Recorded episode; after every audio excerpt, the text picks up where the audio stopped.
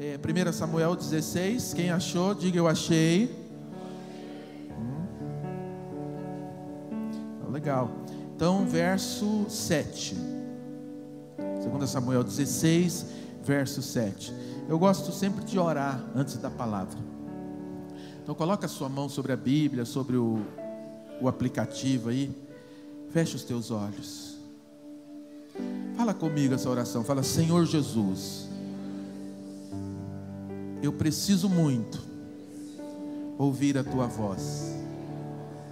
Fala comigo. Do primeiro dia ao último dia.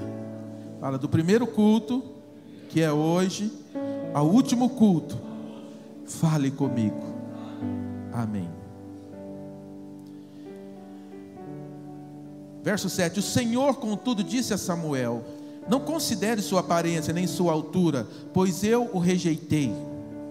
O Senhor não vê como o homem. O homem vê a aparência, mas o Senhor vê o o Senhor vê o coração. Então Jessé chamou Abinadab e levou a Samuel. Ele, porém, disse: O Senhor também não escolheu esse. Em seguida, Jessé levou Samar e Samuel disse: Também não foi esse que o Senhor escolheu. Jessé levou a Samuel sete dos seus filhos, mas Samuel lhe disse: O Senhor não escolheu nenhum destes. Verso 11: Então perguntou a Jessé: Esses são todos os filhos que você tem? Jessé respondeu: Ainda tenho o caçula, ainda tenho o mais novo, o pequeno, é, são várias versões, mas ele está cuidando das ovelhas. Samuel diz: Traga-o aqui, não nos sentaremos para comer, enquanto ele não chegar. Aleluia. Deus, ah, meu irmão, presta atenção aqui. Deus tem um carinho especial. Deus tem um carinho com todos, mas tem aqueles que são excluídos por algum motivo. Davi estava sendo excluído aqui desse almoço. E Samuel, ali debaixo da unção de Deus, Samuel falou: traz ele aqui, porque nós não vamos sentar à mesa enquanto ele não chegar. Vou liberar uma palavra para você. Você entende? Talvez é difícil você entender você pode compreender isso. Deus pode ter preparado esse acampamento especialmente para você. Você já parou para pensar nisso? Quando eu me converti em 1991, naquele ano teve o primeiro encontro de carnaval na região lá de Campinas. Eu venho daquela região. E eu nunca tinha participado de um encontro de carnaval. Eu participava dos carnavais. E aquele era o meu primeiro ano sem ir para o carnaval. E o, o acampamento é, foi numa escola. Foi numa escola. E a gente ficou ali dois dias naquela escola. A gente dormia nas salas de aula aquele banheiro para você tomar banho, aquele monte de gente, porque veio, veio jovens da região toda.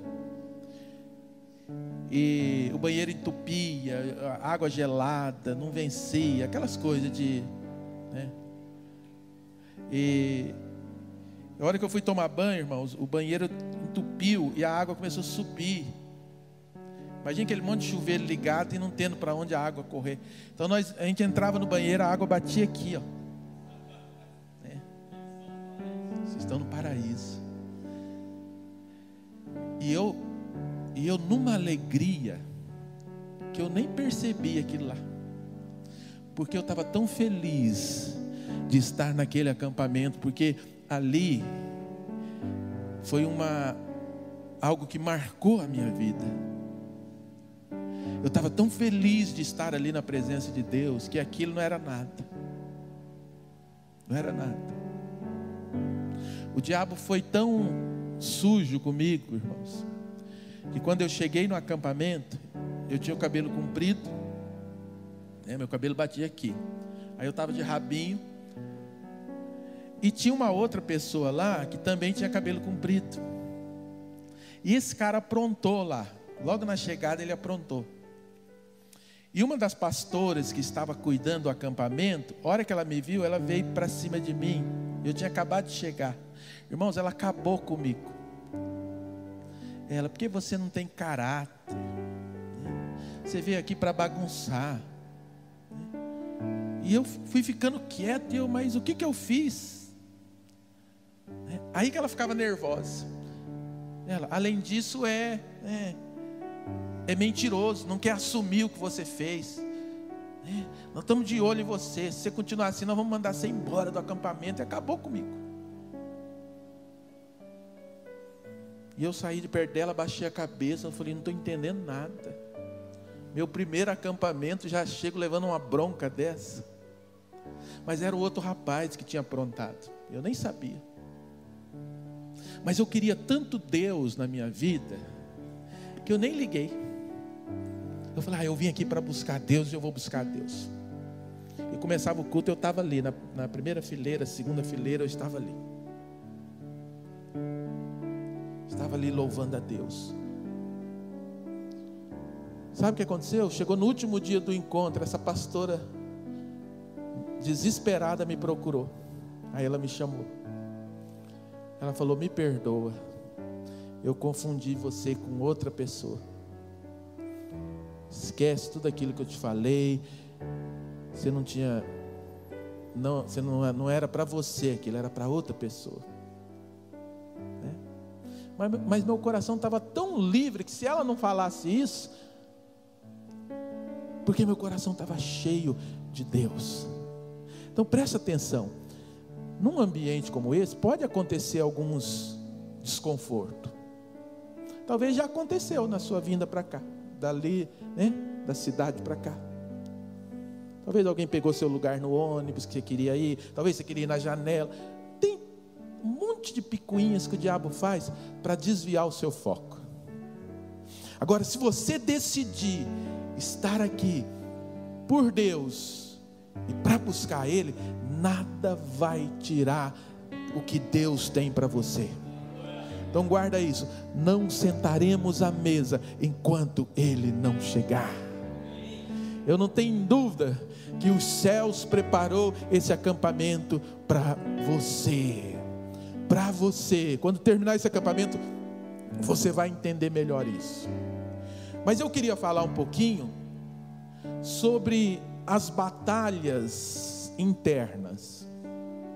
Porque Davi Davi foi uma, um, ser humano que ele chama a atenção desde adolescente. Na adolescência, Davi já tinha matado um leão e um urso. Por quê? Porque ele, Davi cuida das ovelhas do pai. Tá? Para quem não conhece a história, eu vou relatando para você se ambientar. Davi cuida das ovelhas do pai. Davi era de uma família pobre o pai tinha poucas ovelhas e Davi era o mais novo. Então nós estamos aqui falando de um adolescente de 15, 16 anos. E Davi cuidava das ovelhas do pai. E Davi relata que uma, um, uma vez veio um urso para pegar a ovelha e ele matou o urso. Depois ele relata que veio um leão e ele tira a ovelha de dentro da boca do leão e mata o leão. Aí Davi se depara com Golias, que é a história mais clássica, né, de Davi. O pequeno Davi contra o gigante Golias, um homem de quase 3 metros de altura. E Davi, a Bíblia diz, com uma funda e com a pedra, ele acerta a cabeça do gigante e o gigante cai, e ele vai lá, pega a espada do gigante, corta a cabeça do gigante. Essa é a história mais famosa dele. Então nós estamos falando de um jovem adolescente famoso, porque ele vai começando a ter fama por causa disso. Imagina, imagina alguém aqui hoje matar um leão, matar um urso e um, e um gigante. Né? Vem televisão do mundo todo para entrevistar você. Né? Internet, se jogar seu vídeo lá, poucas horas já vai ter milhões de acessos. Então, Davi, na época dele não tinha internet. Mas imagine a fama desse jovem. Por onde ele passava, alguém apontava o dedo e falava: Ó, foi ele. É, não mexe com ele, não, que isso daí é, é diferenciado. Então, Davi, ele lidava muito bem com os gigantes externos. Muito bem. Só que Davi, antes dele enfrentar esse esse Golias, esse gigante externo, Davi ele tem que enfrentar vários gigantes internos. É aqui que eu quero falar com você. Porque é aqui que muitos de nós somos derrotados. É no nosso interior, no nosso íntimo, é que o diabo consegue, muitas vezes, amarrar a pessoa. De repente você tem um ministério tão frutífero, você tem um ministério tão é, próspero, você tem um futuro ministerial que você nem imagina, mas por causa das suas confusões internas, você é bloqueado. Né? Quer ver? Não precisa levantar a mão para você não se expor. Mas quantas vezes alguém falou algo para você e te bloqueou? Quantas vezes alguém fez uma crítica para você e você parou? Quantas vezes você estava empolgado no ministério da igreja, num departamento da igreja, e alguém ali fez uma crítica e você desmontou? Quantas vezes você tenta, a hora que você está conseguindo caminhar, vem uma situação e você recua. Você vai um pouco e recua. Você vai um pouco, você não sai do lugar. Eu sei que tem muitas pessoas aqui assim. Sabe o que é isso? São os gigantes internos aqui dentro. Eles precisam ser vencidos. Porque se, se você não deixar Deus entrar no seu interior e você vencer esses gigantes, você pode vencer um monte de Golias aí fora, né? mas aí dentro você vai ser sempre uma pessoa fraca, depressiva. Né? Por isso tem pessoas que estão tá no ministério, você vê a pessoa fluindo no ministério, ah, esse é, né? de repente, pof, desmorona tudo. Porque ele construiu uma capa de homem de Deus, de homem forte, de mulher de Deus, de mulher forte, só uma capa, mas ele não cuidou do interior. E o seu interior, o meu interior, só você e Deus sabe. Por isso que é perigoso. Porque os nossos defeitos externos, todo mundo vê. Mas eu costumo dizer, tem uma caixinha escurinha dentro de nós que só a gente entra. É aí que está o perigo. Essa caixinha, se a gente não abrir e falar Espírito Santo, tira essa Tira essa negritude, tira essa escuridão aqui de dentro. Eu não quero mais entrar nessa caixinha. Sabe quando você entra nessa caixinha? Quando você está sozinho. Né? Sabe quando você entra naquele site indevido? Que você está sozinho, sua esposa não está lá, sua família, você que é solteiro, né? Seus pais não estão em casa, aí você entra. Aliás, você não precisa nem disso. Hoje você tem sites indevidos aí na sua mão. Você está tá todo mundo segurando né? o nosso celular. É só um clique. É ou não é, gente? É. Só um clique, você entra na, nas profundezas da, do pecado da internet. Então hoje é muito perigoso, porque é muito fácil, ninguém vê, é muito fácil de esconder. Só que esses são os gigantes internos, que se você não tratar, você vai dar uma promissória na mão do diabo. E sabe o que, que o diabo faz? O diabo espera a hora que você começar a ser uma pessoa influente, a hora que você estiver aqui em cima influenciando pessoas, a hora que tiver muita gente te admirando, que unção, Que homem de Deus, que mulher de Deus. Aí o diabo vem com a promissória. O que, que o diabo fala? Você não tratou? Agora eu vou te expor. Aí, por que, que o diabo faz isso? Porque ele quer envergonhar Deus. Quem aqui quer ser honra para Deus, um vaso de honra você quer ser? Então olha para dentro de você. Você não precisa ficar mostrando que você é bom. Você não precisa vestir uma capa de espiritual, não, irmão. É. Rasga logo para Deus. Rasga para Deus. Fala, Deus, eu não quero mais isso. Eu não quero mais entrar nesse site de pornografia. Deus, eu não aguento. Eu preciso de ajuda. Procura um homem de Deus, né? uma, uma, uma liderança que você confia, séria, como é a liderança aqui. Você, rapaz, busca ajuda. Abre. Ah, mas eu tenho vergonha. O que, que ele vai pensar de mim? Não vai pensar nada. Ele vai te ajudar, ele vai estender a mão. Porque uma pessoa, quando ela, quando ela abre uma coisa ruim dela, nós temos que ter misericórdia, porque ela quer ajuda. Amém? Eu não posso apontar o dedo, jamais. É tão difícil abrir uma coisa ruim aqui dentro. Quando eu abro, eu tenho que receber o quê? Vem cá, você vai ser ajudado. Você quer mudar? Vamos trabalhar junto. Vamos caminhar junto. Deixa eu falar uma coisa para você.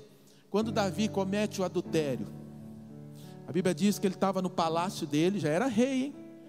Olha como que é perigoso se deixar promissória na mão do diabo. Davi era rei. Ele estava lá um belo dia no palácio e ele olha pela janela e ele vê a mulher se banhando. Agora deixa eu falar uma coisa para você. Aquela mulher só tomou banho aquele dia? Quem toma banho todo dia aqui? Vamos ver, levanta a mão. Olha, não pode mentir, hein? Quem toma banho todo dia? Aquela mulher tomava banho todo dia no banheiro dela, era ali o banheiro dela. Agora vocês acham que ele só olhou aquele dia, gente?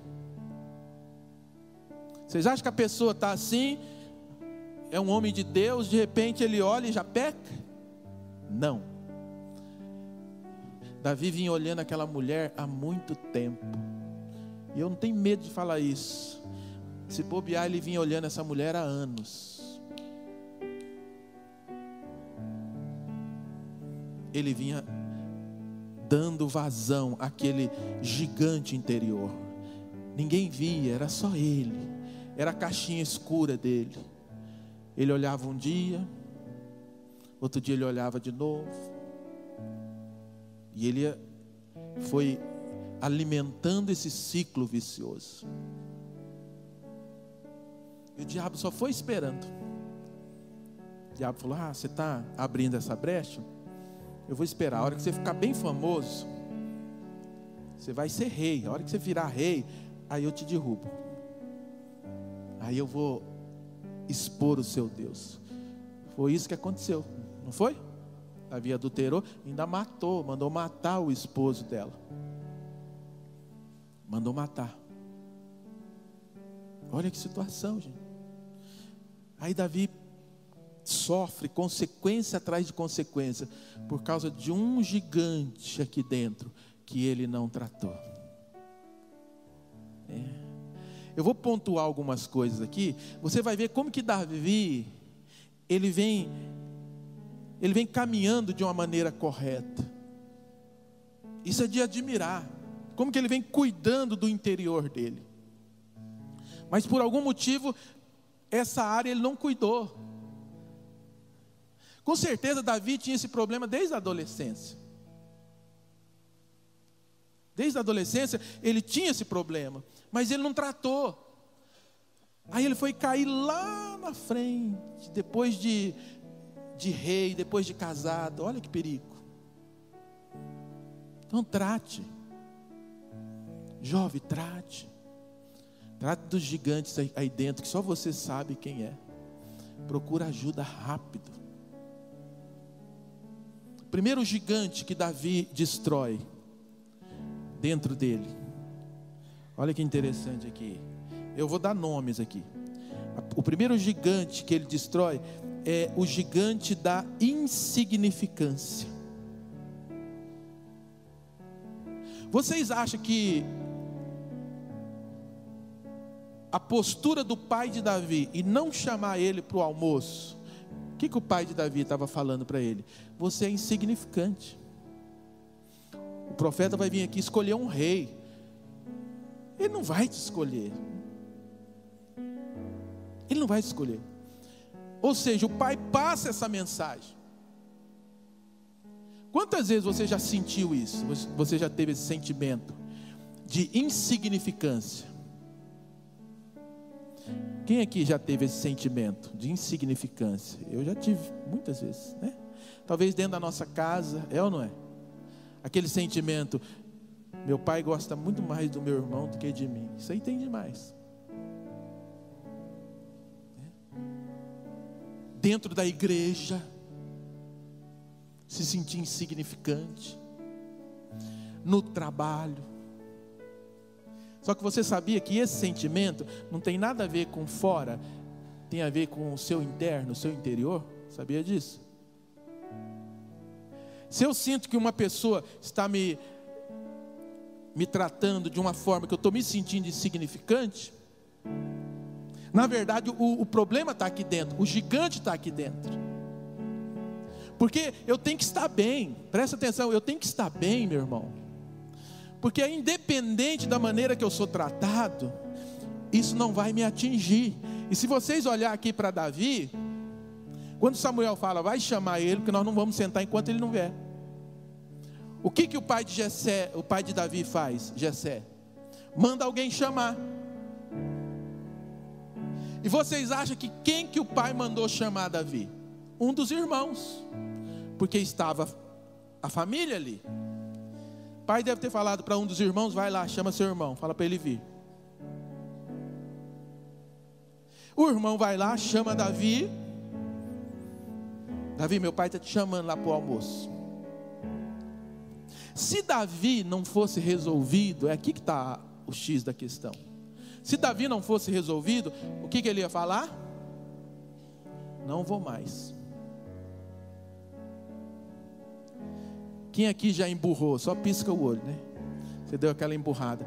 Ah, não me convidou? Também agora não vou mais. Sabe aquela festa de aniversário que o aniversariante esquece de convidar? E aí ele lembra na última hora e você fica lá só assuntando. Você está vendo ele convidando o outro, outro, outro. E o pessoal chega para você: e aí, você não vai? Eu não, não fui convidado. Nossa, ele não te convidou? Não. E aí você vai ficando. E a pessoa passa perto de você e, oh, e brinca com você, e você só esperando, e ele não convida. Aí ele lembra, irmão, lá no 45 do segundo tempo ele lembra. Hum, que bola fora que eu dei. Aí ele chega perto de você disfarçando. Olha, desculpa aí, é, é uma correria. Mas ó, eu quero muito que você vá no meu aniversário, tá?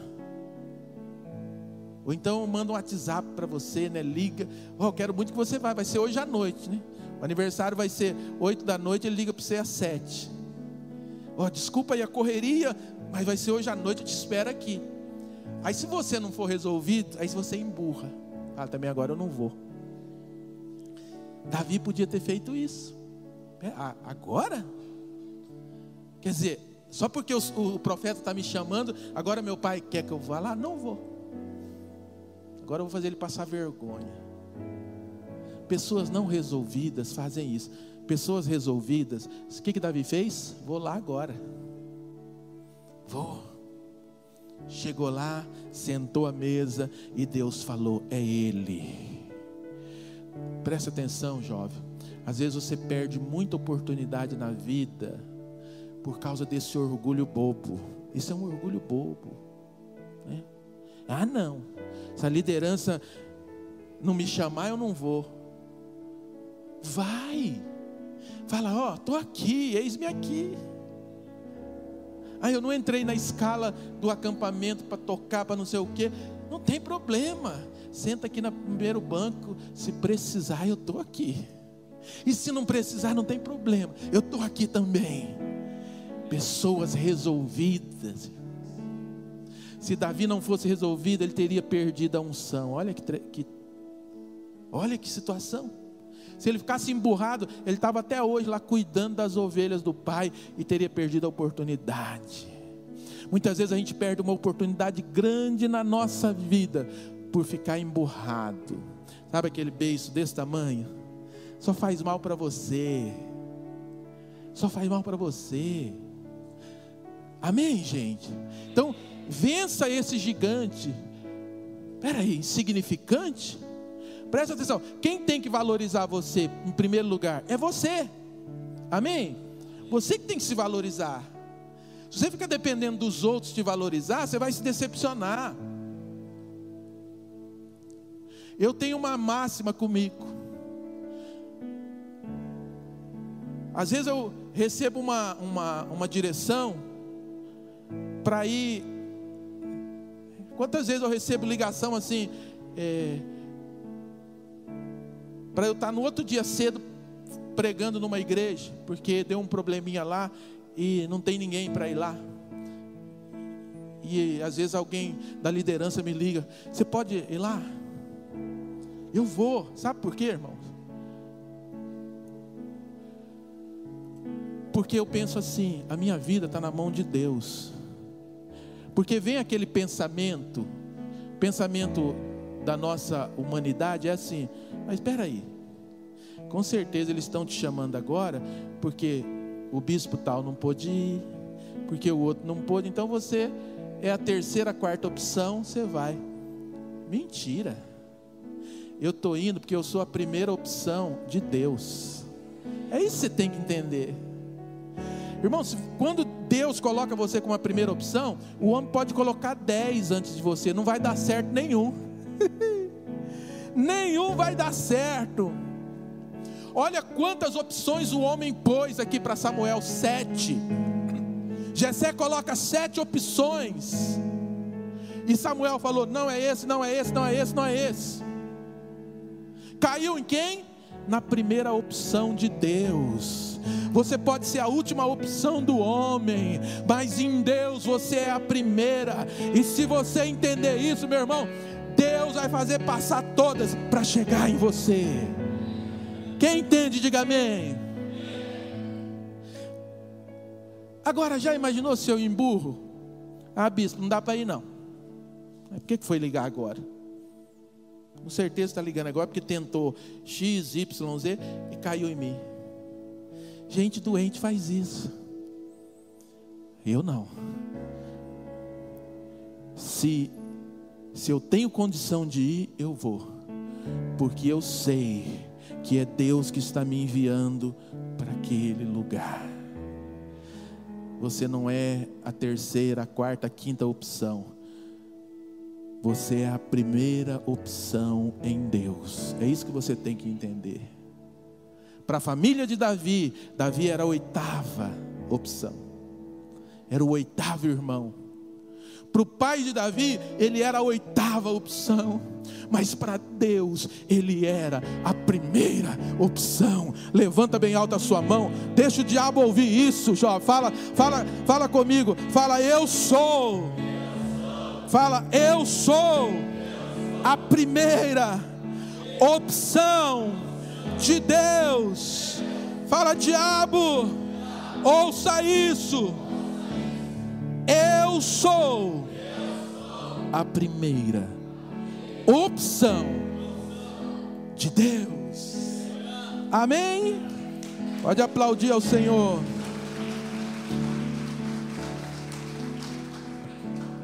Qual foi o outro gigante que Davi venceu? Gigante interno. Fala comigo, o gigante do desprezo. Então Davi venceu o gigante da insignificância, segundo, o gigante do desprezo. Aonde está isso? 1 Samuel 17, verso 26. 17, verso 26. Davi perguntou aos soldados que estavam ao seu lado: O que receberá o homem que matar esse filisteu e salvar a honra de Israel? Quem é esse filisteu incircunciso para desafiar o exército de Deus vivo? Repetiram a Davi, né, o que ele ia receber. Aí no verso 28, Quando Eliabe, presta atenção, quando Eliabe, o irmão mais velho, ouviu Davi falando com os soldados, ficou muito irritado com ele e perguntou: Por que você veio até aqui? Com quem deixou aquelas poucas ovelhas no deserto? Sei que você é presunçoso e que seu coração é mau. Você veio só para ver a batalha. Disse Davi: O que eu fiz agora? Será que eu não posso nem mesmo conversar? Então se virou para o outro lado. Fala comigo, se virou para o outro lado. Isso, e perguntou a mesma coisa que tinha perguntado antes. O gigante do desprezo. Quem aqui tem irmão mais velho que você? Levanta a mão. Eu tenho. Quem tem? Tem algum Eliabe lá na sua casa? Eliabe é esse irmão ruim aqui. O que estava acontecendo aqui? O pai de Davi fala para ele: vai lá na guerra. Os irmãos dele estavam em guerra. Davi não podia ficar na guerra, porque ele era menor. Vai lá na guerra, leva alimento e traz notícia dos seus irmãos. Quando Davi chega lá na guerra, ele vê o gigante afrontando o exército de Israel. Aí Davi pergunta: quem que é esse aí que está afrontando o exército do Deus vivo? Aí os soldados começam a conversar com ele. E Davi, peraí, mas não tem ninguém para lutar com ele? Imagina os soldados: eu não vou, olha o tamanho. E Davi ali muito ousado, ele falou: mas o que, que vai ganhar? Ah, vai ganhar uma casa boa para morar, vai casar com a filha do rei e vai ser livre dos impostos. Davi falou: o negócio é bom, eu interesso. Eliabe escutou o irmão mais velho dele, que era soldado. Aí Eliabe vem. Fala, Davi, o que, que você está fazendo aqui? Vai lá cuidar das ovelhas, some daqui. Você está aqui só para ver a gente ser derrotado. Seu presunçoso, vai embora. Quem já levou bronca do irmão mais velho? Só pisca o olho. Bronca, né? croque, beliscão. É, irmão é irmão, gente. Acontece. Né? Normal. Com certeza, Eliabe deu uns petelecos no Davi, né? É que a Bíblia não, não precisa falar isso. Mas deu. Né? Vai embora daqui, moleque. Desprezou que, que Davi fez? Irmãos, eu acho tremenda essa cena. Davi está aqui sendo repreendido por Eliabe. Aí a Bíblia diz: Davi virou para o outro lado. Quando você se sentir desprezado, não fica batendo boca, não. Vira para o outro lado. Sabe o que significa virar para o outro lado? É você virar as costas para o desprezo e olhar para aquele que te valoriza, que é o Senhor dos senhores, que é o Rei dos reis. Davi virou para o outro lado. E ele pergunta para o soldado: Como que é mesmo? O que, que vai ganhar? Quem derrotar o gigante? E a Bíblia diz: os soldados repetiram a mesma coisa. Gigante do desprezo. Por isso que eu falei: quantas pessoas param no meio do caminho, porque foi desprezado, porque foi criticado. Olha que crítica que ele recebe, mas ele vira para o outro lado. Fala comigo, virou para o outro lado. Talvez você está parado por causa disso. Você está dando muito valor para quem está te desprezando. Presta atenção: a cobra, ela só vai te picar se você ficar alimentando ela. Para de dar comida para ela, para você ver, ela morre. Não é? Agora, se você ficar dando comidinha para ela todo dia, ela vai crescer. Uma hora ela te pica. Às vezes você fica alimentando o desprezo. Você fica respondendo, você fica chorando, ah, e agora está me desprezando. Vira para o outro lado. Deus tem coisa muito maior para você, né? Também na vida sentimental. Vou aproveitar aqui que nós somos jovens. Talvez você está aí se matando por causa de alguém e essa pessoa só te despreza. Presta atenção. Se valorize. Talvez Deus está te livrando de uma situação ruim. Ah, mas eu amo, eu sou apaixonado, mas Ele não quer nem saber de mim. Presta atenção. Você se humilha o tempo todo. Deus não quer isso para você, jovem. De repente Deus está te livrando de algo que você não está conseguindo enxergar. Vai para frente, vira para o outro lado. Deus tem coisa melhor para você. Amém? Glória a Deus. Então fala comigo: batalha da insignificância e batalha do desprezo. Uma outra batalha aqui, um outro gigante que ele é, venceu gigante das comparações. Você quer ver uma coisa terrível na vida da gente? É comparação. É ou não é, gente? Pior coisa é alguém te comparar com o outro. Pior coisa é quando você se compara com o outro. E isso acontece demais. Como a gente se compara com o outro? Ah, se eu soubesse cantar igual ele canta, Pena que eu não sei. Ah, se eu soubesse pregar igual ele prega, mas eu não sei. Pena. Aí você vai se definhando. Se eu soubesse dançar igual a irmã dança, mas eu não sei. Tá vendo? Todo mundo é melhor do que eu. E as suas qualidades? Sabe por que você não vê? Porque você fica se comparando. Olha como Davi era resolvido com essa questão. Olha aqui, presta atenção. Davi, ele ele sofre essa imposição de comparação e ele se livra disso. Quer ver? Está lá em verso 33, verso 33 do capítulo 17.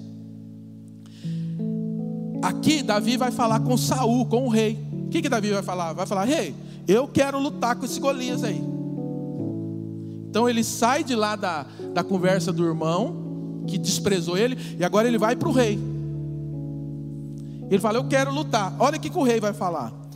Verso 33: Respondeu Saul: Você não tem condição de lutar contra esse filisteu. Você é apenas um rapaz, e ele é um guerreiro desde a, desde a mocidade. O que, que aconteceu aqui? Fala comigo: comparação. O que, que Saul falou? Você é apenas um rapaz, um menino. Ele é um guerreiro. Comparação. Sabe quando você chega todo alegrinho, fala para alguém, fala, ó, eu vou aprender a tocar um instrumento. Acho que eu vou conseguir. Já olhei até a escola lá para eu entrar. Você chega todo empolgado e a pessoa fala: Você? Vou fazer aula de canto. Você com essa voz comparação. Aí você afunda. Irmãos, a hora que o rei Saul falou para Davi: Você? Você é um menino, Davi. Vai brincar. O outro é guerreiro. Sabe o que, que Davi fez? Ele voltou chorando para a casa dele? Aí assim: Não, não voltou não. Olha o que, que ele fez.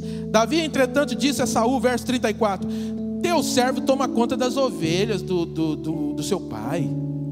Quando aparece um leão, um urso, e leva uma ovelha, eu vou atrás dele, eu dou golpes, eu, eu livro a ovelha da sua boca. Quando ele se vira contra mim, eu pego pela juba e dou golpes até matá-lo. Teu servo pode matar um leão como um urso. Esse filisteu incircunciso será como um destes, pois desafiou o exército do Deus vivo. O Senhor que me livrou das garras do leão e das garras do urso, me livrará das mãos deste filisteu. Aleluia. Irmãos, eu digo que se Davi vivesse hoje, ele seria o maior marqueteiro da face da terra. Olha o marketing pessoal que ele faz. Olha que marketing. Ele está diante de um rei. O rei fala: Você é um menino. O outro é um soldado, é um guerreiro. Aí Davi começa a fazer o marketing dele. Isso é porque o senhor não me conhece. Vem um urso, eu arranco a ovelha da boca do urso e mato ele. Outro dia veio um leão, eu arranquei a ovelha, peguei ele pela juba. Ó, Fiquei só virando o leão assim, ó. Matei. Agora, se eu venci o urso e o leão, quem é esse incircunciso? O Deus que me deu força para vencer o leão e o urso, vai me dar força para eu destruir esse gigante. Ah, meu irmão, sabe o que chama isso? Autoimagem. Como você se vê? Você se vê como um zero à esquerda, por isso que você aceita o desprezo, a insignificância, por isso que você fica mal quando você é comparado. A primeira pessoa que tem que se valorizar é você. Jovem, presta atenção. Presta atenção, a primeira pessoa que tem que acreditar em você é você mesmo. Quando você vai para um vestibular, estuda, porque não adianta ir para o vestibular sem estudar. Estuda e vai confiante, fala: Eu vou passar, porque eu estudei, porque eu matei o urso todo dia para estar tá aqui, eu matei um leão todo dia para estar tá aqui, e o meu Deus que está comigo, Ele vai me fazer passar nesse curso. Eu acredito em mim, porque Deus está comigo. Amém, gente? Jovenzinho lá de Pinda agora está indo depois do acampamento, está indo morar em Curitiba. Ele passou em três federal, três. Ele escolheu uma em Curitiba, uma em São Paulo e uma outra em outro lugar que eu não lembro. Três federal. Jovenzinho de 19 anos, 18. O que, que é isso? O que, que você tem de diferente de Davi? Não aceite comparação. Ah, mas você é assim, o seu irmão é diferente. Você é assim, aquele jovem é diferente. Não aceite comparação. Você é uma obra-prima das mãos do Senhor. Olhe no espelho e se valorize. Irmãos, a hora que Davi fala isso, olha a resposta do rei. O rei ele fica sem argumento. A hora que Davi fala isso, olha o que o rei fala, finalzinho do verso 37. Vá, vá, e que o Senhor seja com você. Aleluia. Quando você se impõe, da maneira certa, não é impor gritando, não é impor batendo na mesa, é impor se valorizando, é impor se valorizando. Mesmo que você não saiba, fala, eu não sei, mas eu vou aprender. Me dá um mês. Está entendendo, gente? Mostra. Fala, eu dou conta sim. Me dá um mês, me dá uma semana e eu vou provar. Mas não recue. Irmãos, eu comecei a trabalhar com 11 anos de, de idade. Sabe uma coisa que o meu patrão falou para mim depois que eu cresci? Ele falou: o que me chamava atenção, eu era boy, sabe aqueles boy que fica andando de bicicleta? Leva um papel aqui, leva outro ali. Meu patrão falou comigo: trabalhei lá até quando eu fiquei maior de idade. Ele falava: O que me admirava quando você entrou aqui é que eu chegava em você e falava: Davi, você sabe onde fica tal lugar? E tudo você falava que sabia. Só que eu não sabia, irmãos. Eu não sabia onde ficava.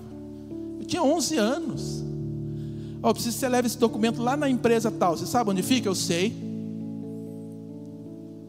Aí eu saía na rua e ia perguntando, e eu chegava lá.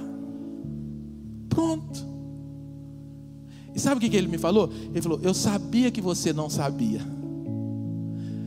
Só que eu admirava porque você queria mostrar para mim que você dava conta. Você dá conta. Você só precisa acreditar em você. Amém? Você só precisa depender 100% de Deus e acreditar em você. Amém, gente? Meio-dia. Que hora que vai ser o rango? Vai atrasar, então aguenta aí, tá, gente? Vamos mais um pouco aqui. Então fala comigo, para você não esquecer. Gigante da insignificância, do desprezo, das comparações. Agora, número 4, gigante da manipulação. Ó, tudo que Davi teve que enfrentar. Davi foi manipulado, olha aqui, verso 38.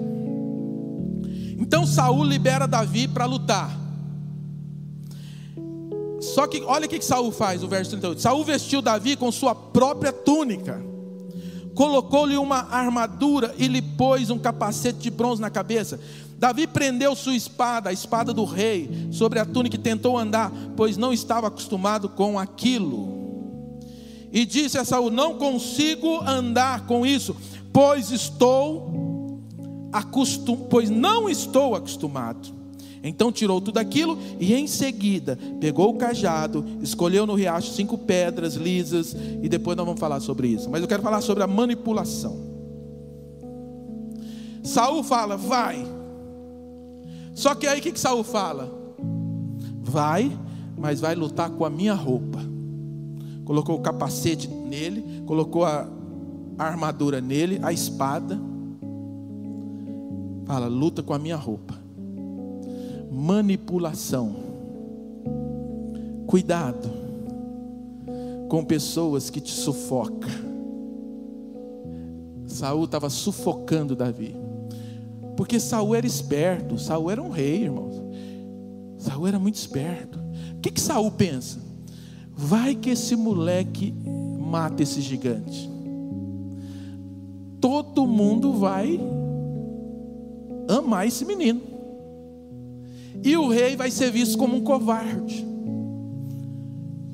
Porque um menino venceu o gigante e o rei não. O que, que Saul pensa? Eu vou pôr a minha roupa nele. E aí o que, que vai acontecer? A hora que ele vencer, todo mundo vai falar. Ele venceu porque ele estava com a roupa de Saul. Saul ia ficar bem na fita manipuladores, eles vivem usando você para eles se dar bem. Grava isso. Pessoas que manipulam, elas não estão nem aí para você. Quando você, muitas vezes ela pode se aproximar de você com um sorriso, te elogiando. Sabe aquela pessoa que te elogia só para conseguir algo? Ele te elogia, te coloca lá em cima. Aí depois ele pede algo, fala: Eu quero isso. Se você não der, ele joga você lá embaixo de novo. Manipuladores. Saul agiu dessa maneira. Se ele vencer, todo mundo vai ver que ele usou a minha espada, que ele usou a minha armadura, todo mundo vai me elogiar. Ele venceu porque ele estava com a armadura de Saul. Isso no emocional, no espiritual, Pior ainda. As pessoas iam deixar de engrandecer a Deus e iam engrandecer o homem. O que, que Davi faz? A Bíblia diz: ele colocou aquilo, aí ele falou: Rei, não consigo nem andar com isso aqui. Tirou tudo. Aleluia. Sabe quem freia os manipuladores? É você. Se você está num relacionamento, você está sendo manipulado, sai fora. Né? Se for namoro, saia rapidinho. Se for amizade, sai de perto. Se for casamento, corre buscar ajuda para Deus acertar o seu casamento. Amém? Não dê vazão para manipuladores. Davi fala: Eu não consigo. Aí o que, que ele faz? Joga aquela roupa fora. E ele vai, pega a funda, pega cinco pedrinhas, o alforje de pastor, e ele vai para a guerra. E aqui entra a quinta batalha. Eu dei o nome Batalha do Reconhecimento. Isso aqui é muito, muito sério. Batalha do Reconhecimento. Tem só mais duas Aí a gente encerra. Batalha do reconhecimento. Por que, que eu dei esse nome?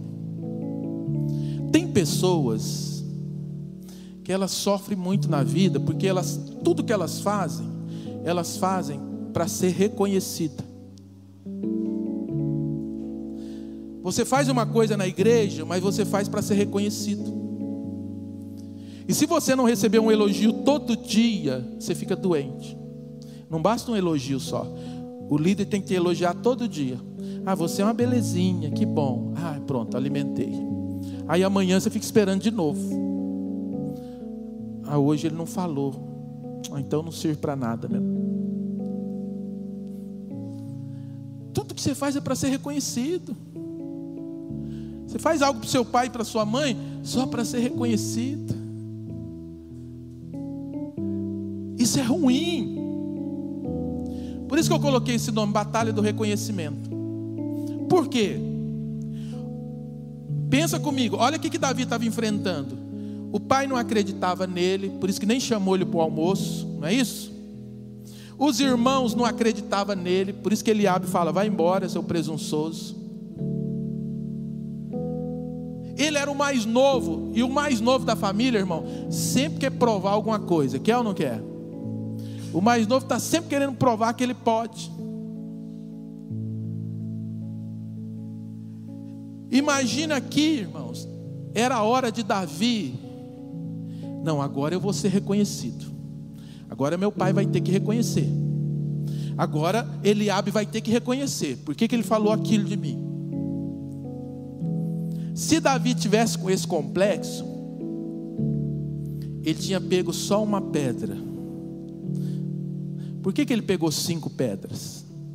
A Bíblia diz que ele pegou quantas pedras? cinco pedras lisas. Por que, que ele não pegou só uma? Porque Davi, ele falou: se eu errar a primeira, eu ainda tenho quatro tentativas. Entendeu? Se eu errar a segunda, eu ainda tenho três. E se eu errar a terceira, eu ainda tenho duas. Se eu errar a quarta, eu ainda tenho uma. Se eu errar a quinta, aí eu saio correndo, porque só Deus na causa. Mas ele deu cinco chances para ele acertar. Pessoas que querem ser reconhecidas são pessoas muito rígidas, são pessoas que querem acertar tudo. São pessoas que colocam uma cobrança em cima dela, eu tenho que ser o melhor, porque se eu não for o melhor, eu não serei reconhecido. Aí você se torna muito rígido. Qualquer errinho, você já vai lá para baixo. Você vive no 8 ou 80. Ou você é o número um ou não serve. Por quê? Porque você tem que chamar atenção, você tem que mostrar que você é o melhor. Eu tenho que ser o melhor na minha casa do que os meus irmãos, eu tenho que ser o melhor na escola do que todo mundo, eu tenho que ser o melhor na igreja do que todo mundo, porque eu quero reconhecimento, eu preciso de reconhecimento. Está errado. Você tem que ser o melhor, porque para Deus nós temos que fazer com excelência, amém? Mas não para ser mais do que o meu irmão, mas não para o outro ver que eu sou mais do que todo mundo, está errado. Aí você fica rígido. Aí você fica, se Davi fosse rígido, ele ia pegar uma pedra só. Não, eu sou bom, eu vou ter que acertar com uma, para eu mostrar para o meu pai, para meus irmãos que eu sou bom. Não. Seja menos rigoroso com você. Tem pessoas que se frustram num relacionamento, né? Relacionamento de namoro. A pessoa se frustra, ah, não vou namorar mais ninguém. Por que não? Não vou mais casar, acabou. Só porque você errou na primeira escolha? Não. Ora, fala, Deus, aonde eu errei? Que, que eu escolhi essa pessoa tão errada na minha vida? Espírito Santo me mostra, deixa eu me ensina a fazer escolhas certas. E tenta de novo. Amém? Frustrei com o ministério. Ah, quero mais saber não. Por que não? Tenta outra coisa. Tenta uma outra área. Talvez essa área que você tentou não é a sua, era você que queria, mas Deus não queria. Deus quer outra área para você. Numa atitude mesmo, tem tantas áreas para você. Né? Você vê, num acampamento desse, tem administração financeira, tem louvor, tem palavra, tem é, cuidado com a, a, do ambiente, tem cozinha. Tem um monte de área que você pode. Talvez você está sendo muito rígido. Não deu certo. Tenta de novo. Davi escolheu cinco pedras. Ele, sabe o que ele estava falando para ele? Eu posso errar sim. Eu sou humano. Fala para você isso daí. Talvez você precise ouvir isso. Fala, eu posso errar. Fala, eu sou ser humano. Talvez você foi criado dentro da sua casa numa rigidez. Talvez seu pai e sua mãe só faltava te matar quando você errava. Talvez te chamava de burro, de incompetente. Não é nada disso. Deixa eu falar uma coisa para você: só erra quem está tentando acertar o alvo. Amém? Se você errou, é porque você está tentando acertar o alvo. Volta de novo. Precisa pedir perdão? Pede. Irmãos, eu, eu custei para aprender isso na minha vida. Eu fui aprender isso depois já de muito tempo de crente. Acho que depois de pastor, a perdoar rápido e pedir perdão rápido é a melhor coisa. Você fica pensando muito, você só sofre e o diabo só bate em você. Ah, não, não vou pedir perdão para ele, não, porque eu, eu só falei isso porque ele fez isso comigo. Então, enquanto ele não reconheceu, eu não peço. Fica sofrendo. Aí o diabo fica batendo em você, fica gerando um desconforto entre vocês. Você errou? Eu errei, mas eu errei porque ele fez isso. Não, para de dar desculpa. Você errou? Pronto. Peça perdão pelo seu erro. Se ele vai pedir pelo dele, é problema dele. Você já está livre. Amém? Agora, se você fica justificando, é isso que o diabo quer. Então, você quer viver bem? Peça perdão rápido e seja rápido em perdoar. A hora que a pessoa vier te pedir, não fica argumentando, não. Porque tem pessoa que vem pedir perdão para o outro, aí o outro aproveita, né? É, realmente, você fez isso mesmo. Em vez da pessoa perdoar logo, aí ela fica cavucando.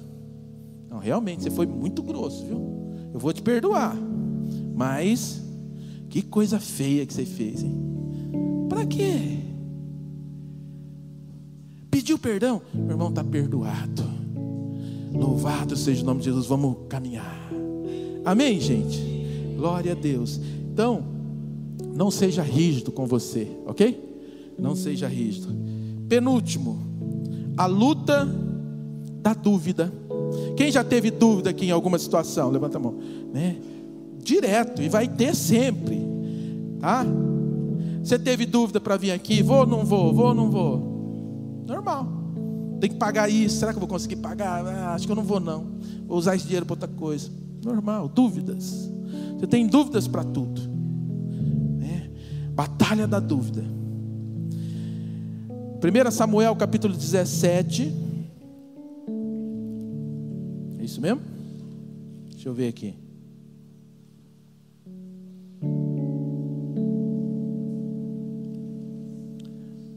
Batalha contra a dúvida. 1 Samuel 17. É... Deixa eu só olhar aqui.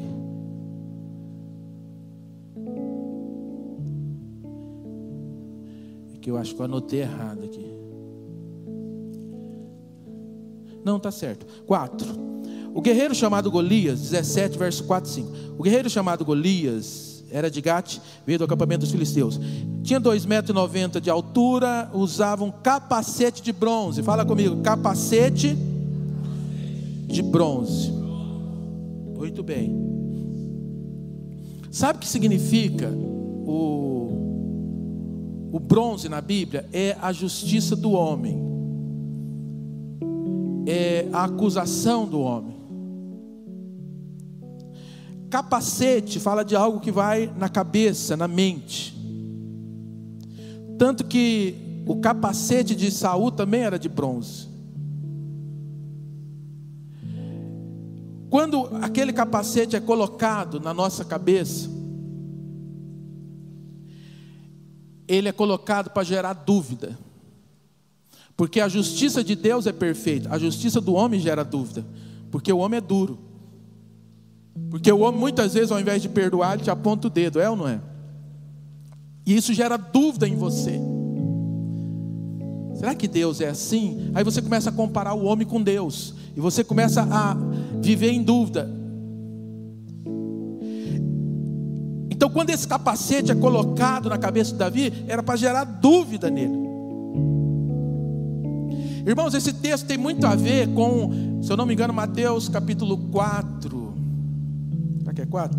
Que fala da tentação de Jesus. Logo depois que Jesus foi batizado, Jesus é levado pelo deserto, pelo Espírito ao deserto, e ali Jesus foi tentado por 40 dias. Tá? E 40 dias Golias ficou tentando aqui o povo de Deus. É a mesma, não é figura do outro. Essa mesma dúvida o diabo lança para Jesus lá no Getsemane. O que, que, que o diabo fala? Se você é filho de Deus, não é isso que o diabo fala? Se você é filho de Deus, transforma essas pedras em pães. Se você é filho de Deus, pula daqui lá embaixo. Se você é, isso é dúvida. Todas as vezes que alguém chega para você, se você é, então faz isso. Ele está duvidando. Ele está fazendo você pensar. Então, é, esse bronze aqui é dúvida. Quando o diabo fala para Jesus, se você é filho de Deus, ele está querendo gerar dúvida. E eu quero falar para você esta manhã: não aceite o diabo colocar dúvidas na sua mente. Se você é, não, você é filho de Deus e filha de Deus ok? E eu encerro agora, número 7. Fique em pé com a Bíblia na mão. A última batalha é a batalha contra o inimigo externo, que agora vem a batalha contra Golias. Você vê? Ele teve que enfrentar seis batalhas internas. A batalha da insignificância, do desprezo, das comparações, da manipulação, do reconhecimento, da dúvida para só agora ele enfrentar o inimigo externo. Verso 49 até o 51, eu não vou ler, mas você pode guardar aí com você, que é a batalha de Davi contra Golias. Eu quero só chamar a sua atenção para algo. As batalhas externas, antes de você lutar contra elas, Lute primeiro contra as batalhas internas. O problema é que muita gente inverte as coisas, porque é difícil mexer com a gente. É ou não é, gente? Olhar para o espelho e saber que nós temos defeito que precisa ser arrumado é difícil. É muito melhor olhar o defeito do outro. É muito melhor lutar contra o demônio que está no outro do que contra os demônios, entre aspas. Não estou falando que eh, você tem demônio. Né? Não. Os terrores aqui, os abismos que tem aqui dentro de nós, que precisam ser curados. Tem pessoas que invertem. É muito mais fácil lutar contra os demônios do outro, porque eu não estou não, não olhando para mim. Não faça isso. Davi, antes de enfrentar o Golias externo, ele enfrentou o Golias interno, de dentro dele. Amém? Vamos cantar uma canção.